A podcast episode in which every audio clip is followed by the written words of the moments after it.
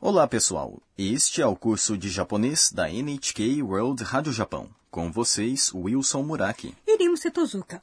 Hoje vamos continuar aprendendo japonês e nos divertindo ao mesmo tempo. Esta é a lição 9 do nosso curso e a expressão de hoje é 何時からですか a partir de que horas?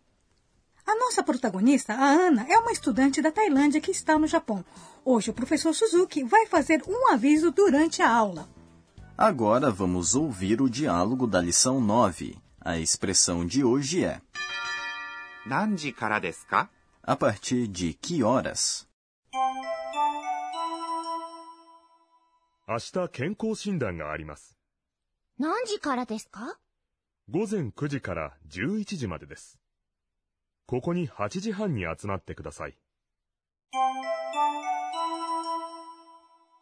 Agora vamos estudar o diálogo. O professor Suzuki diz: 明日健康診断があります。 Amanhã vai haver exame de saúde. 明日 Significa amanhã. 健康診断 É uma expressão composta de duas palavras: 健康 saúde e 診断 exame. が É uma partícula que indica um sujeito na frase em japonês. あります。 Significa haver, existir. E depois disso, a Ana diz: 何時からですか A partir de que horas? Essa é a nossa expressão de hoje. 何 Significa qual ou que, e 時 é hora. Juntando as duas palavras, temos 何時 que significa qual hora ou que horas. から。 é a partir de, e é uma partícula que indica o ponto de início de um período de tempo ou local. です。 É uma palavra que encerra uma sentença de maneira polida. か。 É uma partícula que transforma uma sentença em pergunta. E o professor Suzuki responde: 午前9時から11時までです。 das 9 às 11 horas da manhã. 午前 Significa de manhã, 9時 significa 9 horas. Essa expressão consiste do número 9, ku, seguido de de, hora, um contador para horas. Nós havíamos aprendido que nove em japonês pode ser tanto kyu ou ku. Pode-se dizer kyuji. Não. Quando 9 é seguido de di, é preciso dizer kuji. De maneira semelhante, para 4 horas se diz 4時。 e não yonji. A próxima palavra é kara, que significa a partir de. Como já vimos anteriormente, essa é uma partícula que indica um ponto de início. 11時 Significa 11 horas. まで。 É até. Essa é uma partícula que indica o ponto final de um período de tempo ou local. Des encerra uma sentença de maneira polida. Onze é juichi, composto de ju, que significa dez, e ichi, que é um, não é? Muito bem. O professor Suzuki diz: ここに8時半に集まってください。 Por favor, se reúnam aqui às 8 horas e meia. ここ Significa aqui. に É uma partícula que indica um lugar. 8時 Significa 8 horas.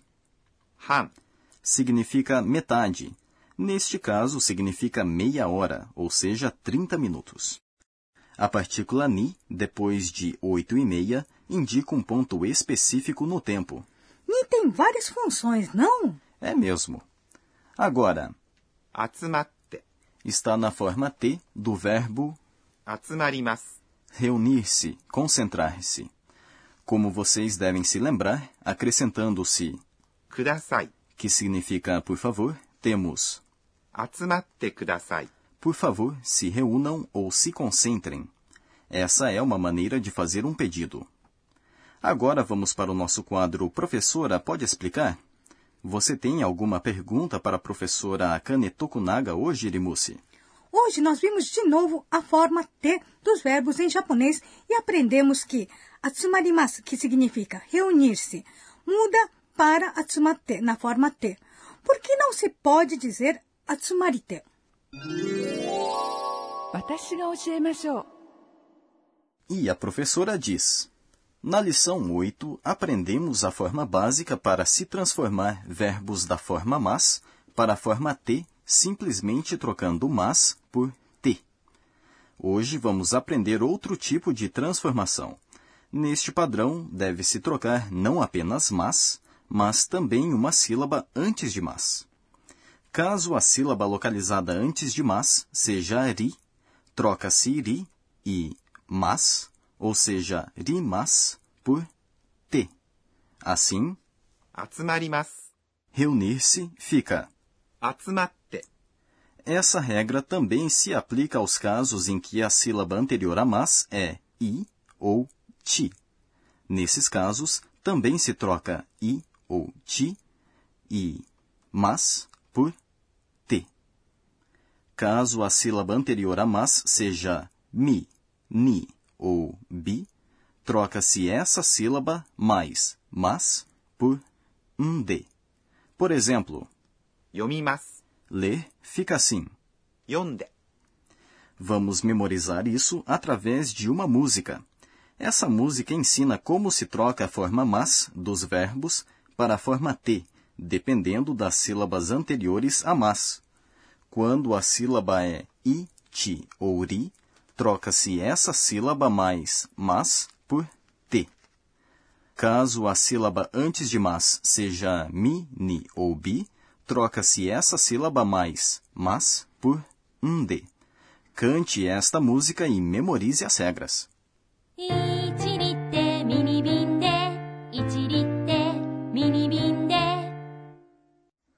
Agora, caso a sílaba anterior a mas seja ki, troca-se essa sílaba mais mas por it. Assim, 聞きます。 escutar fica desta maneira. 聞いて、 Caso a sílaba antes de mas seja gui, troca-se essa sílaba mais mas por id. Portanto, 急ぎます。 apressar-se fica assim. 急いで。行きます。 e é a única exceção a essa regra. O verbo fica desta maneira. 行って、 Vamos cantar a música para esta parte também. 聞いて聞いて言って、聞いて聞いて言って。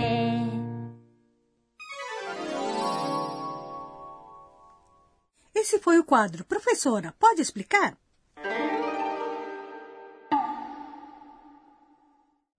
Agora vamos para o quadro Onomatopeia do Dia, em que apresentamos palavras do japonês que representam sons, ruídos e comportamentos.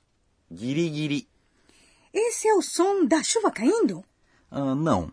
Essa expressão é usada quando se usa o tempo ou recursos disponíveis até o limite para se cumprir uma tarefa.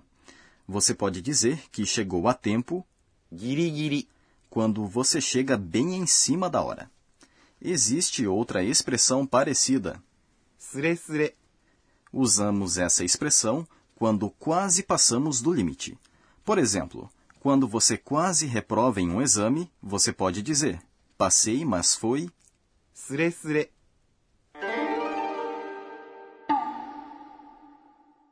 Esse foi o quadro Onomatopeia do Dia.